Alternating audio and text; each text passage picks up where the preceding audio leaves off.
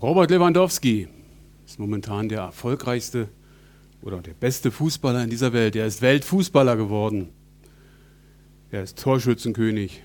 Er hat mittlerweile in dieser Woche für den besten Torschützenrang in ganz Europa seine 51. seinen 51. Titel bekommen. Da sind natürlich nicht nur Einzelleistungen dabei, da sind auch seine Meisterschaften und Pokale mit Bayern und auch vielen anderen Vereinen in Polen, die er früher wo er früher gespielt hatte. In dieser Woche las ich ein Interview von ihm und, oder mit ihm und er schreibt, dass er zufrieden ist über das, was er erreicht hat. Zufrieden mit seinen Erfolgen und stolz.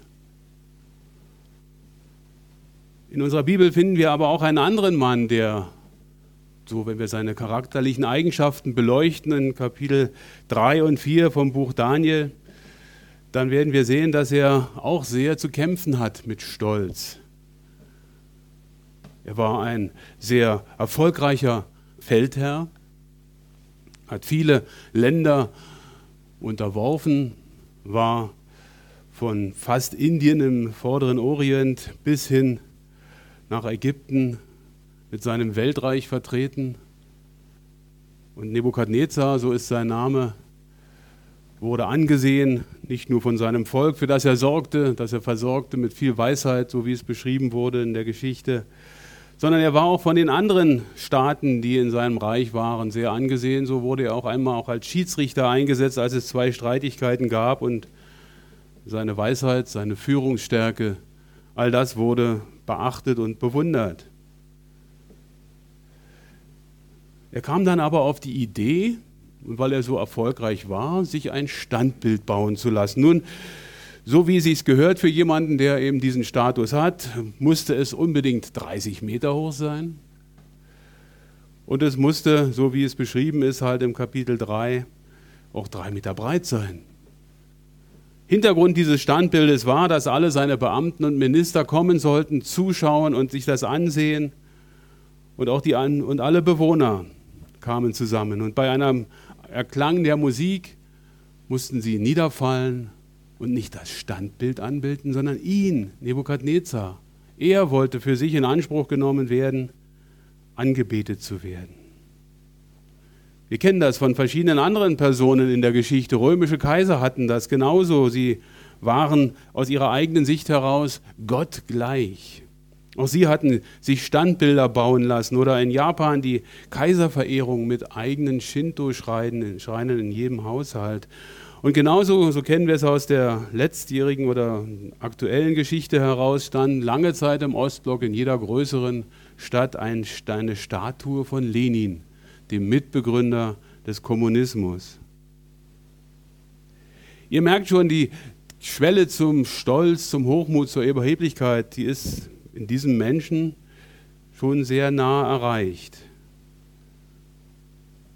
Und dann gab er auch noch eine Anweisung, dass die Menschen, die ihn nicht anbeteten, die sollten in einen Feuerofen geworfen werden. Kapitel 3, 28 und 29 kommt er zu dem Schluss, als er dann sieht, in diesem Feuerofen sind die drei Freunde Daniels, dass da ein vierter dabei steht.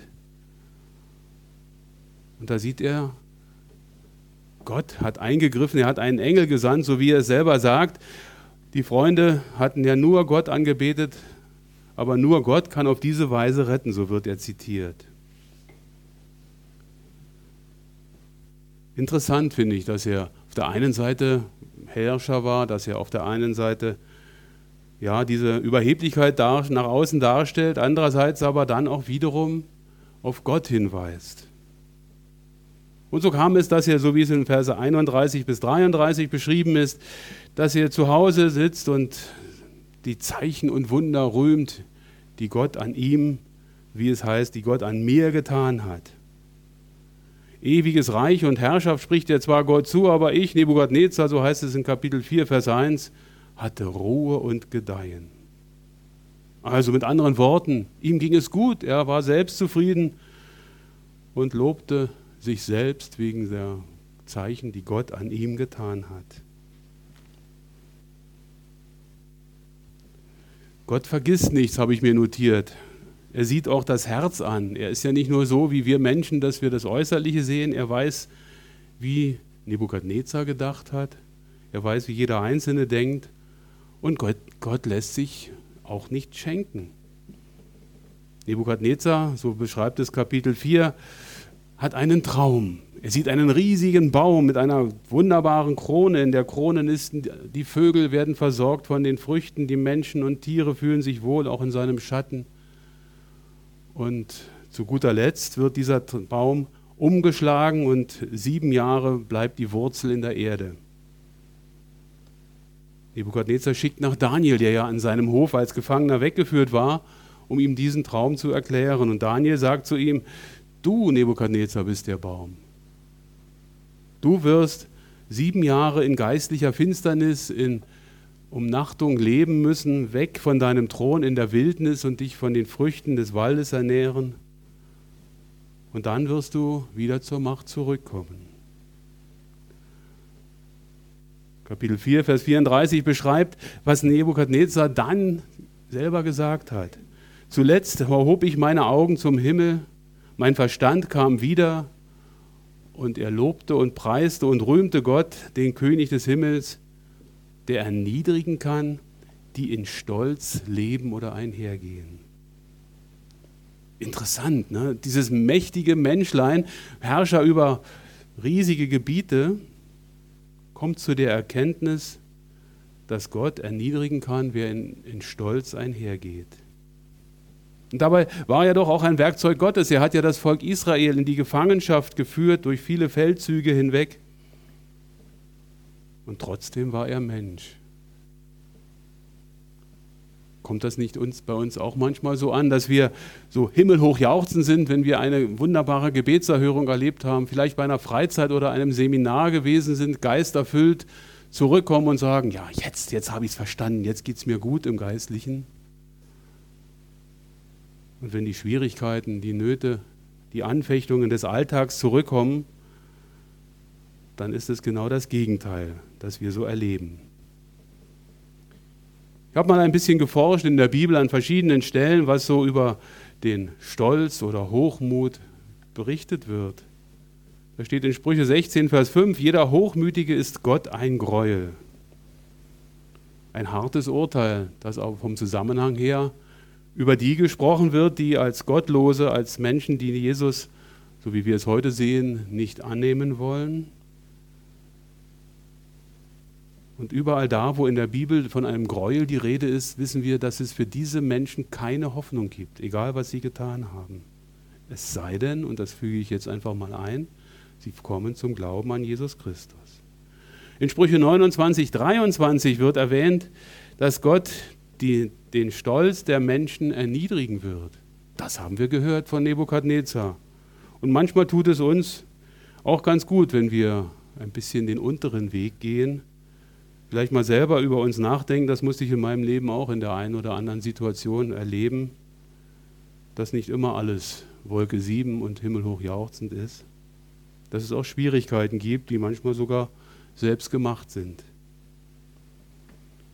Nun denken wir nicht nur, dass es nur im Alten Testament über den Stolz und den Hochmut geht. Nein, im Neuen Testament finden wir zum Beispiel auch beim, im 2. Petrus 2, Vers 18, die Gottlosen führen stolze und nichtige Reden. Auch das kennen wir aus der Politik, aus den Medien. Was ist da manchmal für ein Schmarrn, der verzählt wird? Entschuldigt diesen abqualifizierenden Ausdruck, aber ich greife das einfach auf, wie wir es auch in den sozialen Medien finden. Wie dann Menschen praktisch abgeurteilt werden durch irgendwelche Aussagen, die aus einer Überheblichkeit heraus scheinen, aus einer stolzen, nichtigen Rede. So sagt es auch Judas in Kapitel 1, Vers 16, ihr Mund redet stolze Worte, diese Menschen, die an Gott nichts wissen wollen. Es gibt aber auch noch die andere Seite im Neuen Testament. Nicht, dass wir denken, wir sind als Christen da so ein bisschen außen vor.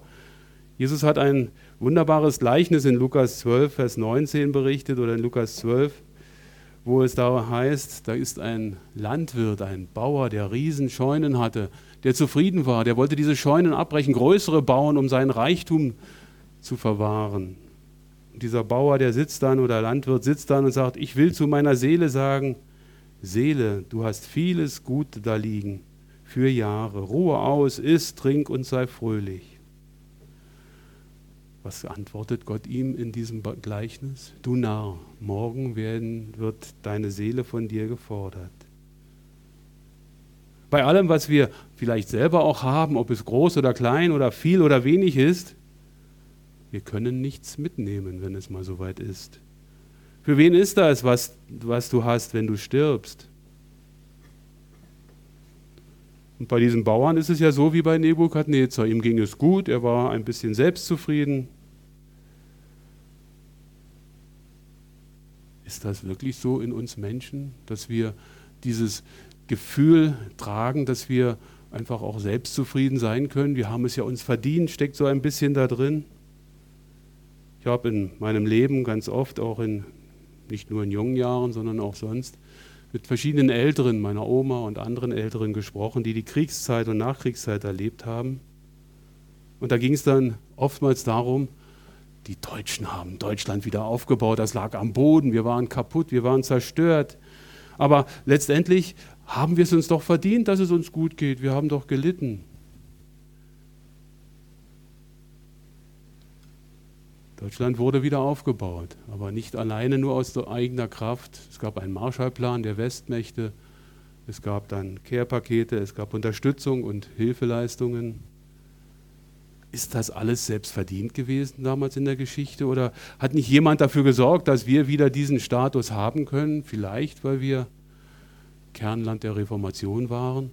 Wir können Gott später einmal fragen, warum er uns so gnädig war.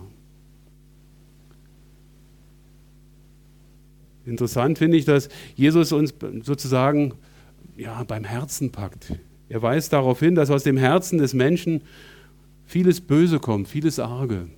In Matthäus 7, Vers 22 heißt es unter anderem, dass aus dem Herzen auch der Hochmut kommt und der Stolz. So wie wir ihn auch in den letzten Tagen als überheblich und hochmütig auch erleben. Eine schöne Stelle habe ich noch gefunden, 1. Timotheus 6, Vers 17. Den Reichen in dem gegenwärtigen Zeitlauf gebiete, nicht hochmütig zu sein, noch auf die Ungewissheit des Reichtums Hoffnung zu setzen, sondern auf Gott. Damals war das für die Reichen der gegenwärtigen Zeit. Ist das nicht heute auch so, wenn wir an die Managergehälter denken, die manchmal Millionen verdienen? Verdienen oder bekommen, ist es jetzt die Frage. Andererseits ist es wichtig, dass eben auch wir, die wir in einem Land leben, wo wir alle gut versorgt sind, wo es ja auch Menschen gibt, die weniger haben, aber trotzdem in einem sozialen Netz aufgefangen werden, dass wir nicht hochmütig sind, dass wir uns bewusst machen, dass die Ungewissheit des Reichtums ja vergänglich ist. So wie bei dem Bauern, der letztendlich irgendwann erkennen muss, dass sein Leben zu Ende ist und er konnte nichts mitnehmen. Lassen wir unsere Hoffnung doch auf Gott setzen. Ich glaube, das ist ein wichtiger, ein, ein wunderbarer, hilfreicher Punkt. In Jakobus 4, Vers 16 spricht Jakobus die Christen an. Es war wohl in der damaligen Gemeindesituation oder unter den Gläubigen so, dass er sie in dieser Weise ansprechen musste. Da heißt es, nun aber rühmt ihr euch in euren Großtuereien. Kann es nicht sein, dass wir manchmal auch zum Angeben neigen, dass wir manchmal auch dazu übergehen, unseren Stolz nach außen zu kehren. Aber interessant fand ich an diesem Vers, dass er weitergeht. Da heißt es nämlich, nun aber rühmt ihr euch in euren Großtuereien. Alles solches Rühmen ist böse. Also diese Großtuereien, die Angebereien, all das selbstherrliche Darstellen, wie es Nebukadnezar gemacht hat, das ist böse aus Gottes Sicht. Aber solches Rühmen ist böse, dann gibt es doch noch ein positives Rühmen. Ein darauf sich berufen, dass Gott einem das und das geschenkt hat, ohne dass wir selbst als Person in den Vordergrund uns stellen.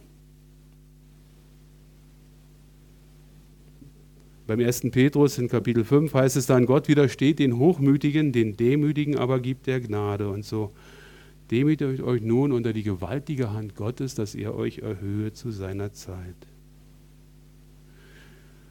Mit der Demut ist es ja so eine Sache in unserem Leben. Das ist immer so ganz schwierig.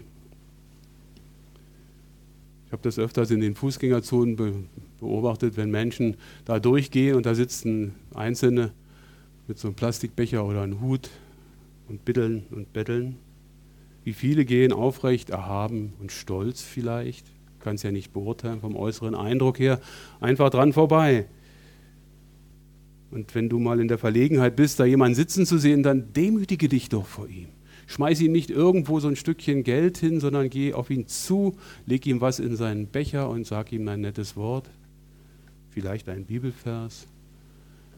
Auch das kann gelebte Demut sein. Gott widersteht den Hochmütigen, den Demütigen aber gibt er Gnade. Wir hatten in unserer Familie eine Situation, die hat mich damals sehr schockiert. Wir wohnten in der Nähe von Bonn und mein Vater kam ab und zu zu Besuch aus Berlin und er sagte einmal, du, wenn ich dann komme, ich möchte gerne deinen Großonkel, also den Bruder meines Opas mitbringen, der war damals schon Anfang 80. Ja, sag ich, du, kein Problem. Und bevor er dann eines Tages mit ihm weggefahren ist, weil er nach Köln wollte, dieser Großonkel, sagte mein Vater zu mir, frag nicht viel, aber der Erwin, der möchte gerne nach 40 Jahren seinen Sohn besuchen. Die beiden waren aneinander geraten und haben sich 40 Jahre nicht mehr gesprochen. Und mein Vater berichtete dann, als sie wieder zu Hause waren, davon, dass er selbst im Auto gewartet hatte. Der alte Mann ging zum Haus, klingelte. Vater sah von unten eine Gardine zur Seite gehen und wieder vorgehen. Und dem alten Mann, der sich gedemütigt hat, um Frieden zu schaffen mit seinem Sohn, wurde nicht geöffnet. Mit dem Ergebnis, dass er dann einige Jahre später in ein Altenheim kam und dort wurde er gefragt, ja, wen können wir denn informieren, wenn Sie mal nicht mehr sind? Haben Sie Kinder? Nein, ich habe keine Kinder. Ich fand das so traurig, nicht die Bereitschaft zu haben, demütig auf den Vater zuzugehen, der extra gekommen ist. Andererseits ist es ein wunderbares Beispiel, wie der Vater bereit war, nach 40 Jahren Zorn und Streit in der Familie, diesen Weg zu gehen. Was können wir tun, wenn wir Stolz oder Hochmut bei uns spüren oder meinen, da wäre so etwas? Natürlich, ich weiß, es gibt sowas nicht, es kommt bei uns nicht vor, aber es könnte ja mal sein, dass wir so eine Situation haben. Wir sind aufgefordert im Galater 5, wandelt im Geist, denn offenbar sind die Werke des Fleisches. Und dann folgt eine Riesenaufzählung von all den Dingen, die aus unserem Herzen heraus als Negatives in uns Menschen drinstecken. Die sind so drin, dass wir es manchmal gar nicht merken, weil wir in einer Situation sind, dass in uns selbst der Heilige Geist wirkt, wie es auch im Galater dann später als Frucht des Geistes dargestellt wird und uns auf das Positive, das Wunderbare, das Gottgewollte hinweist. Andererseits kämpft ja auch Satan um uns weil er uns abbringen möchte vom rechten Weg. Und dieses Offenbarsein dieser Werke wird den Christen in Galatien mitgeteilt, ist etwas, was man sehen kann. Und das sehen wir auch in der heutigen Zeit, dass um uns herum viele Dinge schieflaufen, vieles an Brutalität und Gewalt und Neid und Missgunst und Stolz und Hochmut da ist.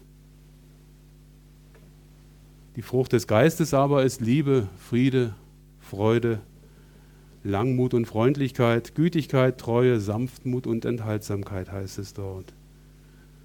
Das ist eine Möglichkeit, dass wir darauf vertrauen, dass wir in unserem Heiligen im Heiligen Geist erneuert sind, dass wir ausgestattet sind mit der Möglichkeit, an Gott heranzutreten und uns freizumachen von den Gedanken, dass wir vielleicht doch zu stolz oder zu hochmütig sind, um vielleicht Frieden zu schaffen in einer Situation mit einem Menschen in der Familie, vielleicht auch in der Gemeinde.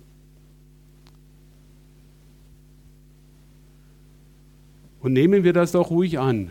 Sind wir nicht überheblich, dass wir sagen, es kann uns als Christ nicht passieren. Wir sind doch freigemacht, wir sind reingewaschen durch das Blut Jesu.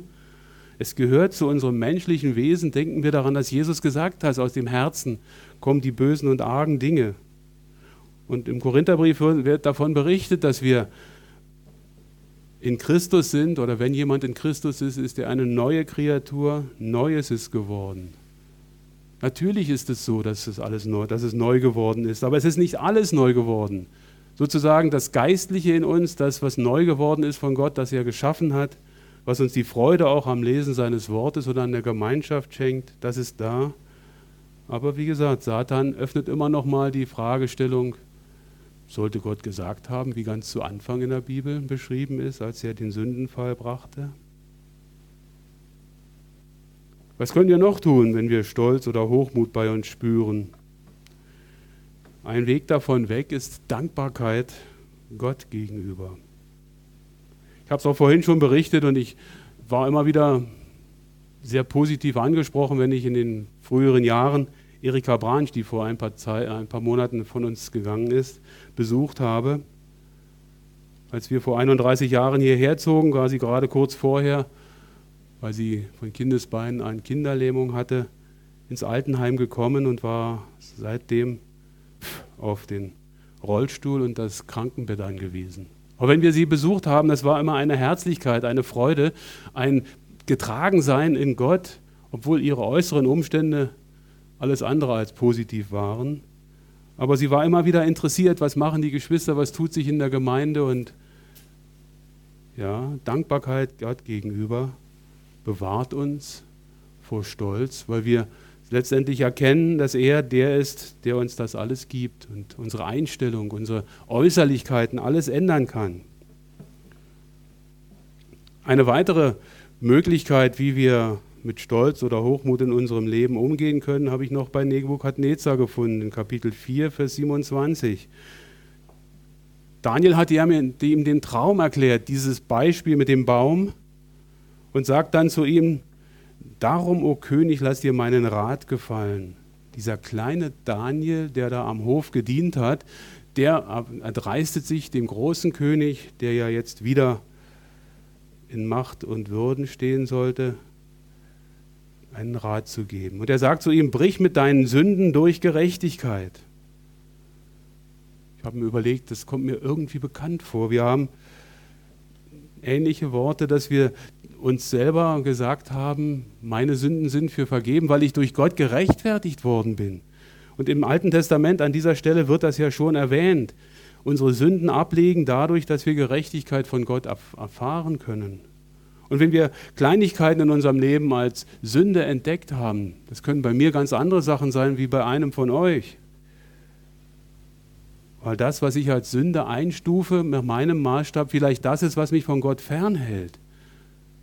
Gerade so, wenn ich sonntags früh aufstehe und gestern zu lange ferngeschaut oder gefeiert habe. Ach, bleib doch liegen, lass doch den Gottesdienst laufen. Oder wie es mir früher auch oft passiert ist, dass ich vor der Frage stand, ja, gehst du jetzt zur Bibelstunde oder guckst du Champions League? Ich gebe zu, ich habe nicht immer Champion, ich habe nicht immer die Bibelstunde besucht. Manchmal war das andere dann doch wichtiger. Aber das sind so die Kleinigkeiten, die mir im Grunde genommen im Wege gestanden haben, mich in die Gemeinschaft mit Gott zu begeben. Und Daniel sagt dem Nebukadnezar, brich mit deinen Missetaten durch Barmherzigkeit gegen Elende finde das so toll. Derjenige, der was hat, soll ja abgeben. Das ist ja auch ein Beispiel aus dem, was wir vom Neuen Testament her wissen, dass es für uns wichtig ist, auch als fröhlicher Geber, den Gott lieb hat, unseren Obolus zum Beispiel in die Gemeinde zu geben oder einfach Barmherzigkeit gegen Elende zu üben, indem wir nicht stolz an ihnen vorbeigehen, wenn wir Menschen irgendwo sitzen sehen. Ihr werdet euch jetzt wahrscheinlich fragen, was hat denn Robert Lewandowski nun mit Nebukadnezar zu tun? In dem Interview war, wie vorhin gesagt, Robert Lewandowski zufrieden mit seinen Erfolgen und stolz. Aber das ganze Interview ging noch weiter. Er brachte dann ein Beispiel. Er sagt, eine Mannschaft braucht einen guten Stürmer, um Erfolg zu haben.